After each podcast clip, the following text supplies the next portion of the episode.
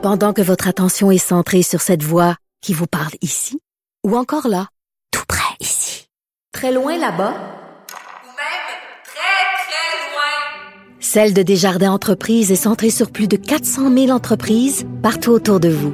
Depuis plus de 120 ans, nos équipes dédiées accompagnent les entrepreneurs d'ici à chaque étape pour qu'ils puissent rester centrés sur ce qui compte, la croissance de leur entreprise. Parce qu'en immobilier, pour être à son affaire, suivez les conseils de nos experts. Via Capital, les courtiers immobiliers qu'on aime référer. Bonne écoute. Martino. Le préféré du règne animal. Bonjour, les petits lapins. Petit lapin, petit lapin. Alors, un couple sur deux, et même peut-être plus, hein, 1,5 couple sur deux qui se séparent. Et quand on se sépare, il y a un programme fantastique. Moi, j'ai trois enfants. J'ai euh, un garçon avec Sophie, mais j'ai deux filles avec une ex-conjointe. Et quand on s'est séparés, on a eu, euh, on a bénéficié du programme au Québec de médiation. C'est extraordinaire. C'est un programme fantastique pour euh, savoir les paiements des pensions, la garde, etc. Plutôt que de te retrouver devant un juge, tu es là avec une notaire, une médiation où tu peux discuter, même si une séparation, des fois, c'est difficile, ça se passe. C'est un programme fantastique. Et là, ben, on va aider encore plus les gens qui se séparent, les couples qui se séparent, parce qu'il y a un service qui s'appelle Info séparation. On va en parler avec euh, Mme Marie Allard, avocate, coordonnatrice des projets pour le Centre de justice de proximité. Bonjour, euh, Maître Allard. Bonjour, M. Martineau. Je suis Inf- contente d'être avec vous ce matin. Ben, très content de parler de ça. Info séparation, c'est quoi? Est-ce que c'est une euh, ligne téléphonique qu'on appelle pour nous donne des services? C'est un guichet unique pour les gens qui se séparent? Ça peut être un appel téléphonique, ça pourrait aussi être une rencontre, soit en vidéoconférence, soit en personne, dépendamment des besoins des gens qui nous contactent. Mais pour résumer, le service Info Séparation, qui est un service offert par les centres de justice de proximité, c'est un service qui est offert partout au Québec, peu importe le revenu, peu importe l'âge, peu importe notre situation. Puis l'objectif, c'est d'être un point de départ, autrement dit, pour les gens qui se séparent et qui divorcent et qui ont besoin d'être orientés. Autrement dit, qui ont besoin d'un certain accompagnement dans leur démarche de, de séparation. Et euh, ça, je pensais que c'était nouveau, Info séparation. En fait, ça date de 2021, c'est ça? Exact. Oui. Et euh, c'est pour aider justement pour pour essayer de, que ça soit pas nécessairement judiciarisé, pour pas que ça se ramasse devant les tribunaux. On sait que les tribunaux sont très engorgés, entre autres. Puis c'est pour aussi aider les couples. Des fois, on se sépare, puis il y a des chicanes, il y a des animosités, etc. D'essayer de pouvoir se parler et surtout quand on a des enfants, hein, de penser à l'intérêt des enfants d'abord et avant tout. En fait, info séparation, nous, ce qu'on fait quand on rencontre les gens, on évalue le besoin. Euh, c'est possible qu'une personne ait besoin d'aller devant les tribunaux, mais on va quand même regarder s'il y a des options, par exemple, plus douces, comme la médiation familiale, qui pourraient aider. Parce que nous, ce qu'on fait, généralement, une rencontre typique, là, je rencontre une personne devant moi, la personne prend le temps de se déposer. Évidemment, c'est quand même un grand bouleversement dans une vie, une séparation puis un divorce. Beaucoup de questions qui est dans la tête là, à résoudre. Donc, ce qu'on fait, c'est qu'on regarde cette personne-là a besoin de quoi? Puis nous, on est des juristes, c'est ça notre expertise. La personne, elle est experte de sa situation, donc ensemble, on forme quand même une super équipe. On est là pour informer les gens de leurs droits, de leurs obligations, puis des différentes étapes qui s'en viennent et aussi des outils qui s'offrent à eux. Parce que oui, la médiation familiale, euh, c'est une option. Euh, ça devient de plus en plus à la mode et j'en suis très contente, mais il y a encore beaucoup de gens qui ne savent pas que ça existe ou encore ont beaucoup d'idées préconçues. Donc nous, notre rôle, c'est vraiment de démystifier tout ça, d'informer sur euh, c'est quoi la médiation, c'est quoi les limites de la médiation familiale, ça va être quoi le rôle du médiateur, de la médiatrice, comment on fait pour trouver un médiateur qui nous convient.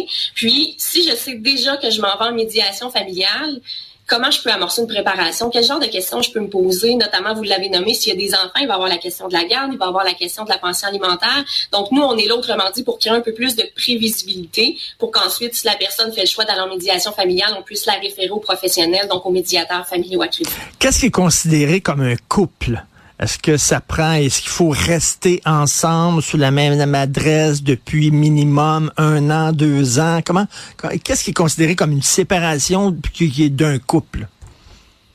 Je vous dirais qu'au niveau de la médiation familiale, pour avoir accès au service, un couple, c'est quelqu'un qui se présente comme, euh, qui, qui, fait vie de couple, donc qui habite ensemble puis qui se, se présente comme tel. Il n'y a pas de critères particuliers par rapport à ça. Dans d'autres domaines, dans d'autres contextes juridiques, il y a des définitions bien spécifiques de ce qu'est un couple, de ce qui est des conjoints de fait, de ce qui est un couple marié, mais pour la médiation, puis surtout pour le service info-séparation, à partir du moment où je considère que je suis dans un contexte de rupture, le service est utile.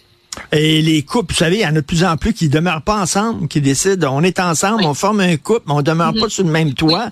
Euh, tu as ton mm-hmm. espace, j'ai mon espace. Est-ce que ces gens-là sont considérés par la loi comme un couple? Ben, je vous dirais que pour le service info-séparation et au niveau de la médiation, oui. Et c'est ça la beauté de la chose, dans le sens que les services se sont adaptés au fil des ans aux besoins de, de ces gens-là. Comme vous le dites, effectivement, ça évolue. On n'aurait pas vu ça probablement il y a 50 ans, des gens qui décident d'habiter dans deux maisons différentes. Mais aujourd'hui, ça arrive et on s'adapte. Oui. Euh, écoutez, juste parce que curiosité personnelle, je suis quelqu'un de bien curieux. Là, il y a comme un mouvement de polyamour et tout ça. Là, euh, j'ai fait des entrevues avec des gens. C'est des troupes qu'on appelle maintenant. Ils sont à trois dans un couple ou ils sont. Est-ce que ça c'est considéré encore par la loi comme étant l'équivalent d'un couple ou euh, c'est rien qu'un trip entre trois personnes? Ben, je vous dirais qu'au niveau de la loi sur le mariage, c'est pas permis. On peut se marier uniquement avec une seule personne. Maintenant, en dehors du cadre juridique, ça, c'est pas mon expertise. Moi, je suis avocate, euh, je suis coordonnatrice. Donc, qu'est-ce que les gens veulent faire dans leur ménage, ça les regarde. Puis, je milite évidemment en faveur de, de, de l'ouverture. Donc, euh, je voudrais qu'au niveau juridique, par contre, qu'une personne soit en troupe, qu'une personne soit en couple, si elle envisage une séparation, puis qu'elle sait pas du tout par où commencer, par où prendre ça, puis qu'elle a besoin d'être informée, ne serait-ce que pour éviter un conflit ou à tout le moins éviter une escalade du conflit, parce qu'on sait, en cas de séparation, quand même des émotions vives qui peuvent nous amener là-dedans. Euh, on est là pour. Et maître alors, c'est important de dire aux gens, c'est certain quand on est en amour, on rencontre quelqu'un, ça va bien, on veut pas envisager une séparation prochaine. C'est sûr et certain. Puis quand on est en santé, on veut pas envisager notre mort. Puis bon, reste que quand tu es en santé, il faut que tu fasses un testament parce qu'un jour, tu vas mourir. Puis quand tu es en couple, ben il faut que tu mettes des règles strictes, si possible, de faire une entente euh, euh, euh, devant avocat, devant notaire pour que, en cas de séparation, bien sûr, vous voulez pas vous séparer, mais un couple sur deux se mm-hmm. sépare, donc il faut prévoir une séparation. Oui, je ne saurais mieux dire. On peut effectivement être accompagné par un professionnel comme un avocat, un notaire, mais le contrat de vie commune qu'on appelle, c'est pas obligatoirement euh, rédigé par un avocat ou un notaire. Je pourrais m'asseoir avec mon conjoint puis dire, écoute, là ça va bien, on va en profiter. C'est pendant que ça va bien qu'il faut en discuter.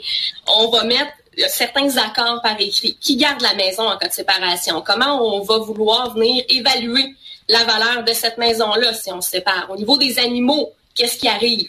Donc, le fait de le prévoir, évidemment, ça diminue beaucoup les risques d'escalade. Puis, évidemment, par contre, un contrat euh, peut pas absolument tout prévoir. On est des humains, euh, on a des émotions, donc ça se peut que même si on a le meilleur des contrats, il arrive quand même des situations où on a besoin d'un accompagnement au niveau de la séparation. Ça, c'est clair. Mais effectivement, le fait d'agir en prévention puis de le prévoir dans un contrat de vie commune, ça peut éviter beaucoup de ben, problèmes par la suite. Ça, c'est très important ce que vous dites. On ne peut pas tout prévoir. On ne peut pas tout écrire moment donné, il y a des zones de gris, il y a des zones d'ombre. Par exemple, ça, ça doit, ça, doit être un problème que vous rencontrez souvent, euh, Maître Marie Allard.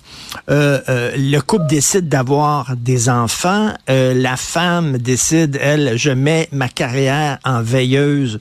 Je vais prendre soin des enfants. Monsieur, pendant ce temps-là, ben, sa carrière va bien, construit une entreprise. L'entreprise fait de l'argent. Il se sépare.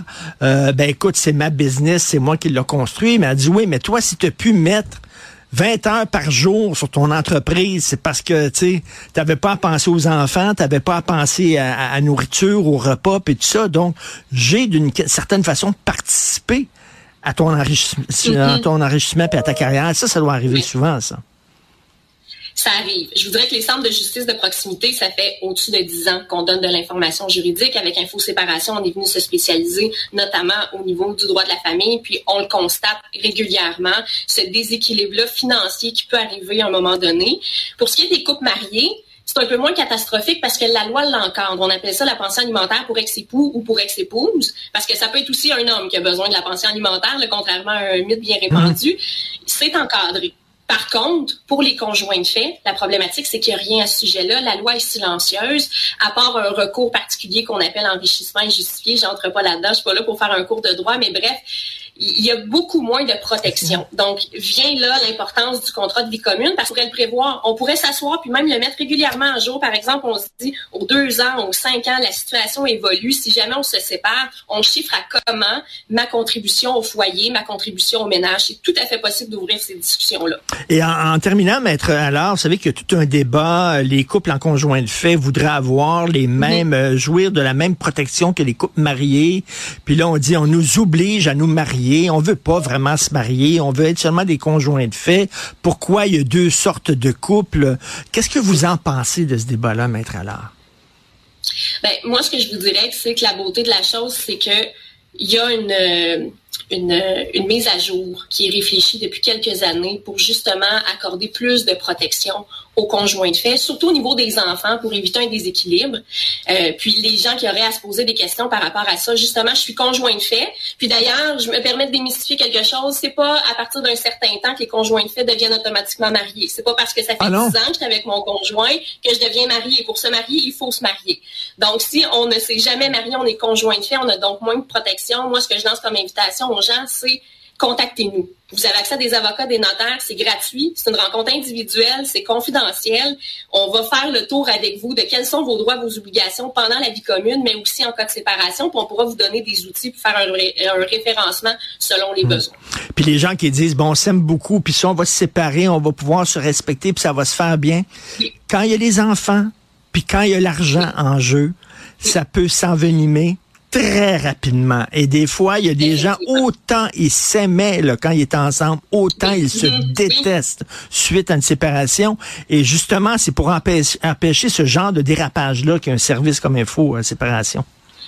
Exactement. Moi, je suis d'avis qu'une personne qui se sépare, oui, euh, il y a le deuil de la vie commune qui est à gérer, mais il y a aussi toutes les questions qui entraînent nécessairement du juridique. Puis on sait la majorité des gens sont pas avocats, sont pas notaires, ils n'ont pas de connaissances par rapport à ça. La majorité des gens même ne savent pas ce qu'ils savent pas. Donc, évidemment, ce qui est important, c'est d'avoir un accompagnement, de pouvoir aller poser nos questions ou juste de dire J'envisage me séparer. Euh, ça va pas nécessairement bien avec mon ex. La discussion, le dialogue, pratiquement impossible.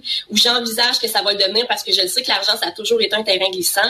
Ben, venez nous voir. Puis c'est fort probable que la médiation familiale puisse être la solution. On va faire le tour parce que la médiation familiale, c'est pas dans tous les cas où c'est la bonne option. Mais si ce l'est, on va faire le tour de la question puis on va pouvoir vous donner des outils puis vous offrir une orientation. Parce que faut savoir, le service info séparation, ce qu'on veut, oui, c'est l'expertise juridique, mais c'est un service qui est très humain aussi. Puis l'idée, c'est de favoriser l'accès à la justice. Puis ça, évidemment, tout le monde y gagne. Vous serez d'accord avec moi. Ben oui, mais, mais Maître Marie Allard, c'était très intéressant. Info séparation, est-ce qu'il y a un numéro de téléphone?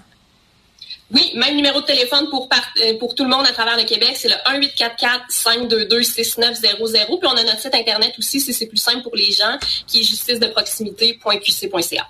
Merci beaucoup, Marie Allard, avocate, coordonnatrice de projet pour les centres de justice de proximité. Merci, bonne journée. Merci à vous, bonne journée.